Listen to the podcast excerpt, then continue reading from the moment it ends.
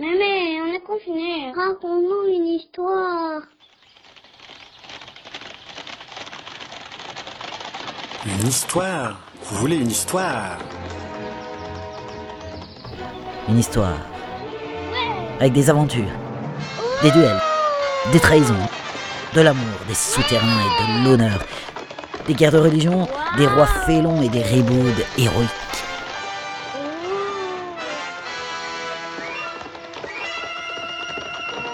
Eh bien, mes enfants, c'est l'heure des belles histoires de Mémé Jacqueline.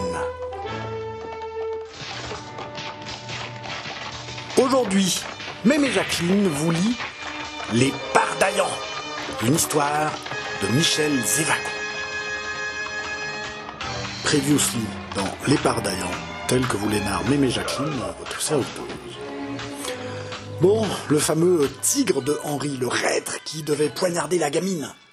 Alors il a finalement eu des remords et il a rendu le bébé à Jeanne. Dans la foulée, il lui a donné le nom de l'homme qui avait enlevé l'enfant, c'est-à-dire son propre nom. Pendant ce temps, François a bien mouché Henri, une botte à une de trois, je me fends, et zouf, là, le petit frère avec une épée en travers du corps, mourant, mais quand même pas mort. Après quoi, François est parti pour Paris. Jeanne lui court après, pour essayer de lui dire toute la vérité. Maintenant qu'elle a récupéré la petite Loïse, elle peut. Mais euh, elle le loupe au château, alors, ma foi, elle aussi, elle se met en route pour Paris. Et le chevalier de Pardaillan, le fameux tigre repentant, le kidnappeur de petites filles qui les rend à leur maman, se prépare lui aussi au départ. Dans quelle direction, à votre avis?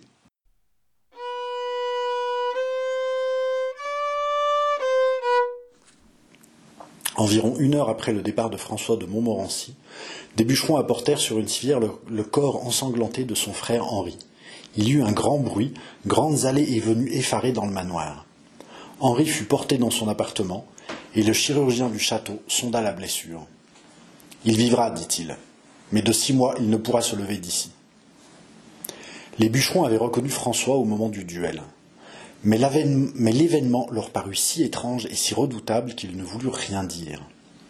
On supposa donc que le deuxième fils du connétable avait dû être attaqué par des routiers. Bien rares furent ceux qui, au fond de leur pensée, osaient rétablir un rapprochement entre cette aventure et le départ précipité de François. Ce fut vers la même heure que le chevalier de Pardaillan quitta Montmorency. Il ignorait ce qui venait de se passer au manoir, mais l'eût-il su qu'il fût parti quand même.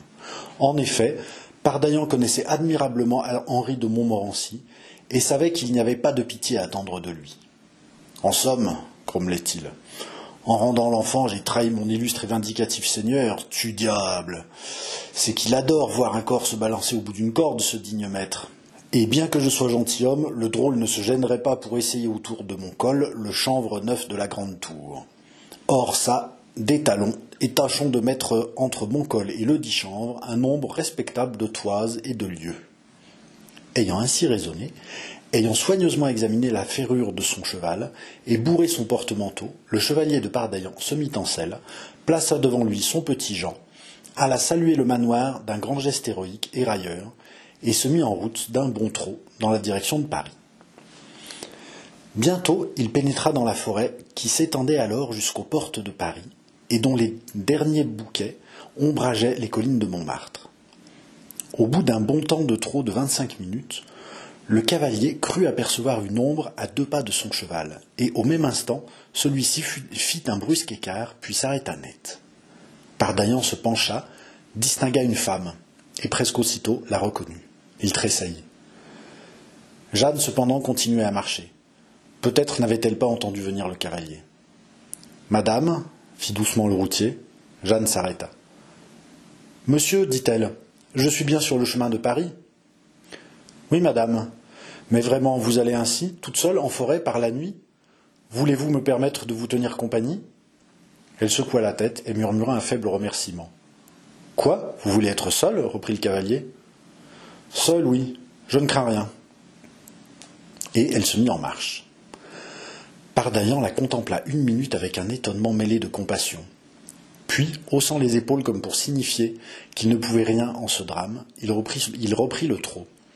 Mais il n'avait pas fait cent pas qu'il revint rapidement vers Jeanne. Mais, madame, reprit-il, Avez-vous au moins des parents à Paris? Savez-vous où vous irez? Non, je ne sais pas. Mais vous avez sans doute de l'argent. Ne vous offensez pas, je vous prie. Vous ne m'offensez pas, je n'ai pas d'argent. Merci de votre, de votre sollicitude, qui que vous soyez. Un violent combat parut se livrer dans l'esprit du cavalier, qui maugréa, pesta, jura tout bas, puis prenant une soudaine résolution, se pencha vers Jeanne, déposa sur la poitrine de la petite Loïse un objet brillant, et s'enfuit au galop, après avoir murmuré ces mots. Madame, ne maudissez pas trop le chevalier de Pardaillan, c'est un de mes amis.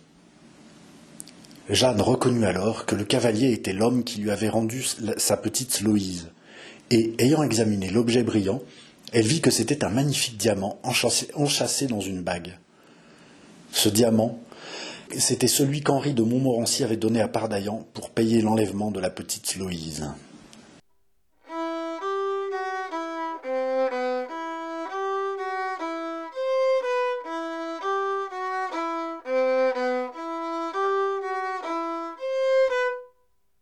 Chapitre 9 L'immolation Le connétable de Montmorency, d'un pas agité, se promenait dans la vaste salle d'honneur de son hôtel à Paris.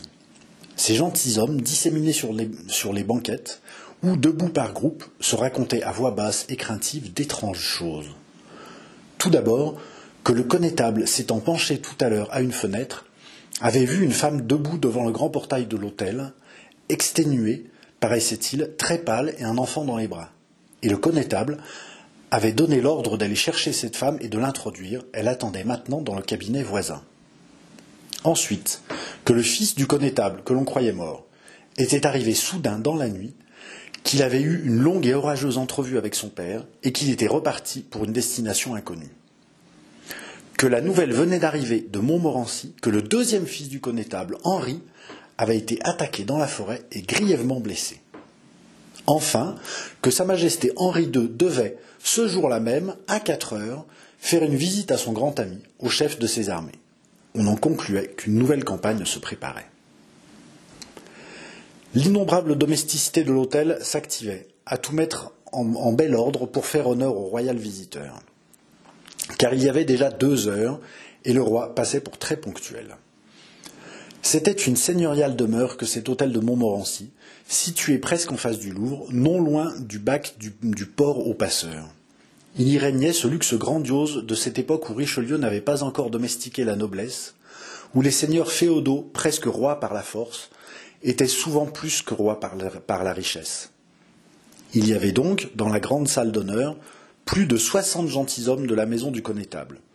Une véritable cour que le vieux politique n'était pas fâché d'étaler aux yeux d'Henri II, qui, certainement, n'en amènerait pas autant avec lui, tout roi de France qu'il était. Mais à ce moment-là, ce n'était pas à cela que songeait le connétable. Plus d'une fois déjà, il s'était avancé jusqu'à la porte de ce cabinet où on avait introduit la femme. Et toujours il avait reculé, frappant du pied avec colère, reprenant sa promenade dans le demi-silence de la salle d'honneur. Enfin, il parut se décider, poussa brusquement la porte et entra. Au milieu du cabinet, la femme, debout, attendait. Elle avait déposé son enfant endormi dans un fauteuil et, appuyé au dossier, le contemplait. Le connétable fit deux pas, s'arrêta devant elle, les touffes grises de ses sourcils froncés, hérissés. Rudement, il demanda Que voulez-vous, madame? Une sorte d'angoisse terrifiée convulsa le visage, le visage pâli de la femme qui murmura Monseigneur Oui, reprit le connétable, avec plus de rudesse encore. Ce n'est pas moi que vous attendiez, n'est-ce pas? Au lieu du fils que l'on espère encore séduire par de mielleuses paroles, c'est le père inexorable qui paraît. Et cela vous déconcerte, n'est-ce pas? Jeanne de Pienne releva son douloureux visage. Monseigneur, dit-elle d'une voix tremblante, il est vrai que j'espérais voir François. Mais une femme de ma race ne peut se déconcerter de se trouver en présence du père de son époux. Votre époux? gronda le connétable en serrant les poings. Croyez-moi, je vous engage à ne point invoquer ce titre devant moi. François m'a tout raconté cette nuit. Tout, entendez-vous bien Je sais que vous et votre père avez été assez habiles pour arracher à la faiblesse de mon fils un mariage. Quel mariage d'ailleurs Nocturne et honteux, comme un vol. Un cri de Jeanne arrêta le vieux soudard. Pourpre d'indignation, elle étendit le bras avec un indicible geste de, de, dignité, charmante chez cet être de grâce et de beauté. Vous mentez, monsieur, dit-elle avec un calme étrange. Par le ciel, que dit-elle là? Je dis, monsieur, que vous avez seulement l'habit d'un gentilhomme. Je dis que votre couronne de cheveux blancs ne vous mettrait pas à l'abri d'un soufflet vengeur si mon père, lentement assassiné par vous, se trouvait près de moi. Je dis que vous parlez à une femme qui porte votre nom, monsieur.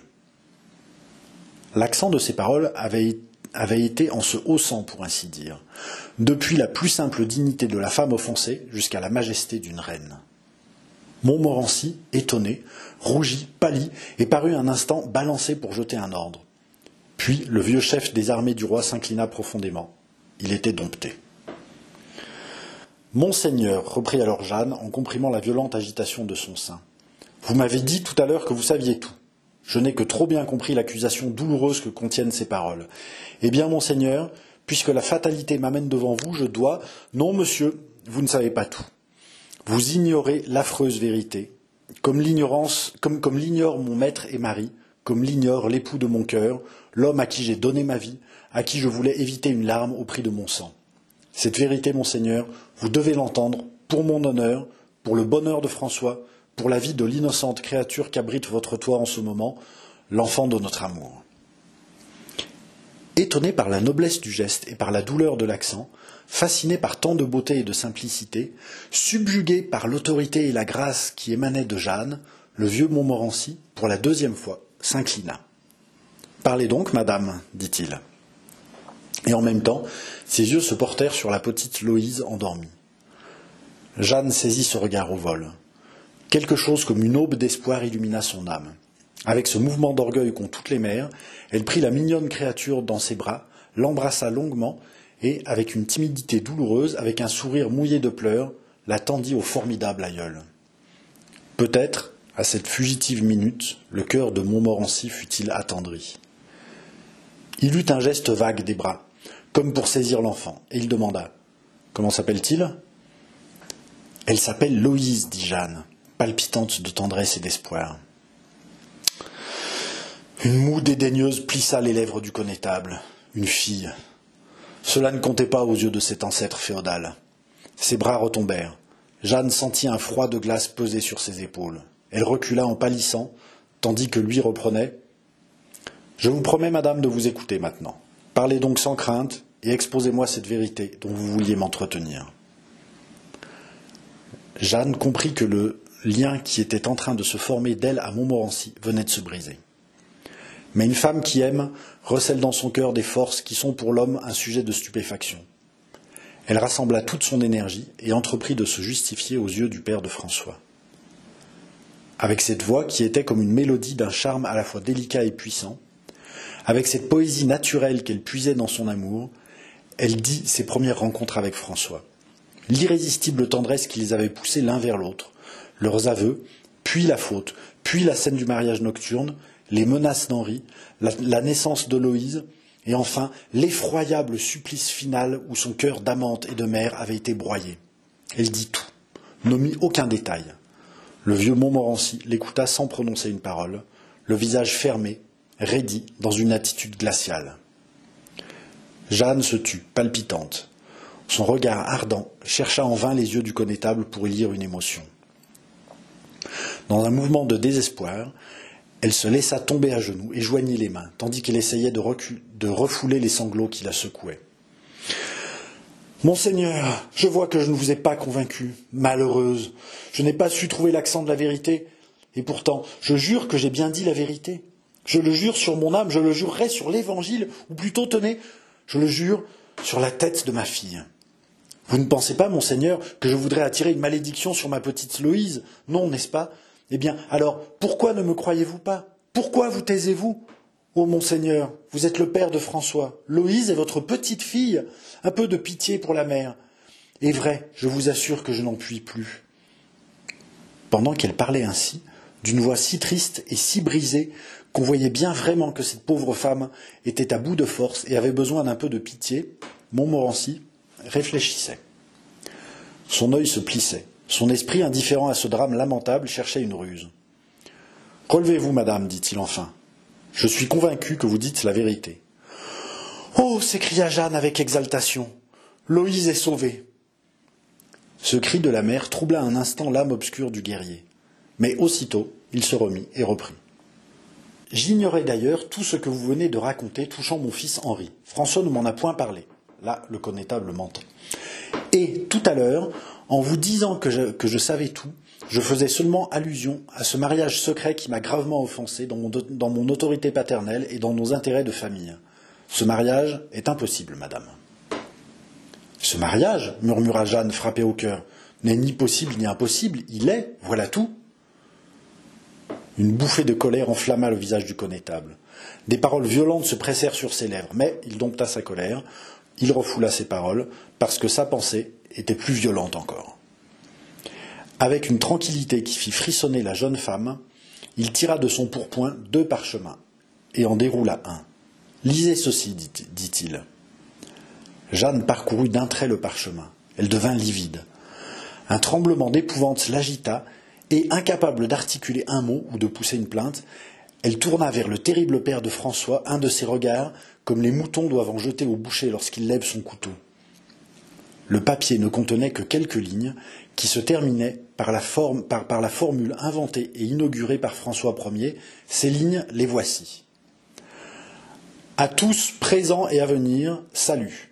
Ordre est donné à notre prévôt, Messire Tellier, de se saisir de la personne de François, comte de Margency, aîné de la famille de Montmorency, colonel de notre infanterie suisse, et de le conduire en notre prison du Temple, où il demeurera jusqu'à ce qu'il plaise à Dieu de l'appeler à lui. Nous le voulons et mandons ainsi à notre prévôt et à tous officiers de notre prévôté, car tel est notre bon plaisir.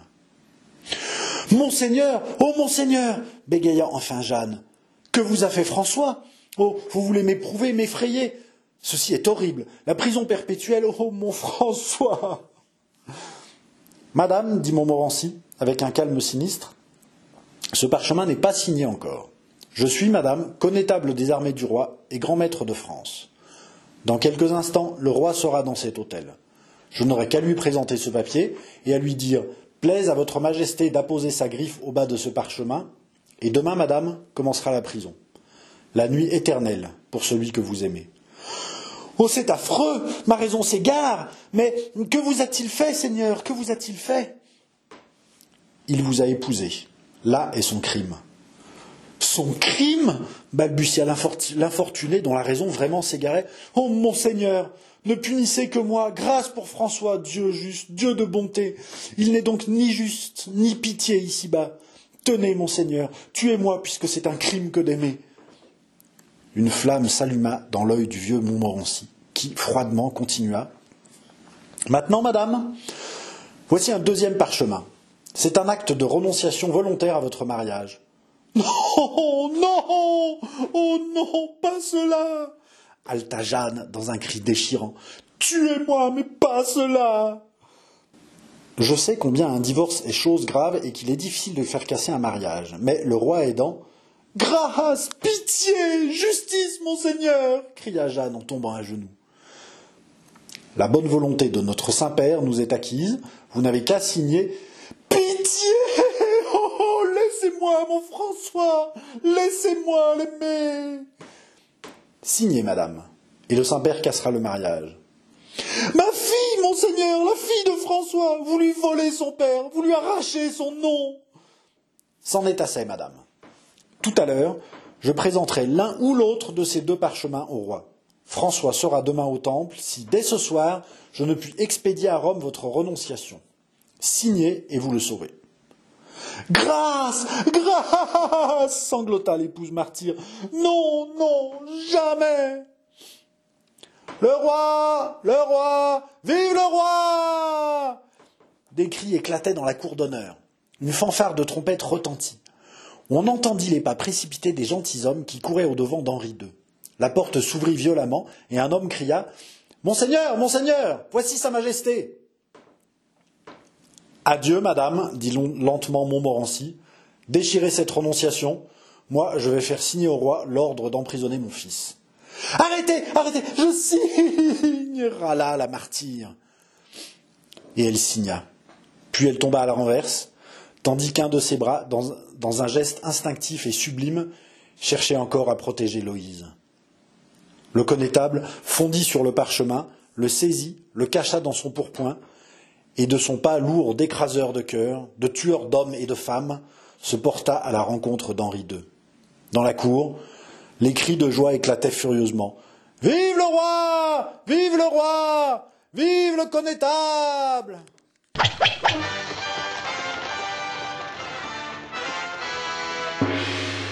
Vous retrouverez Mémé Jacqueline avec son cortège, Jeanne de Pienne, François et son daron, Loïse, et aussi les deux pardaillants, le père et le fils, dès demain à 9h30 sur le 102.2, la plus rebelle des radios confinées.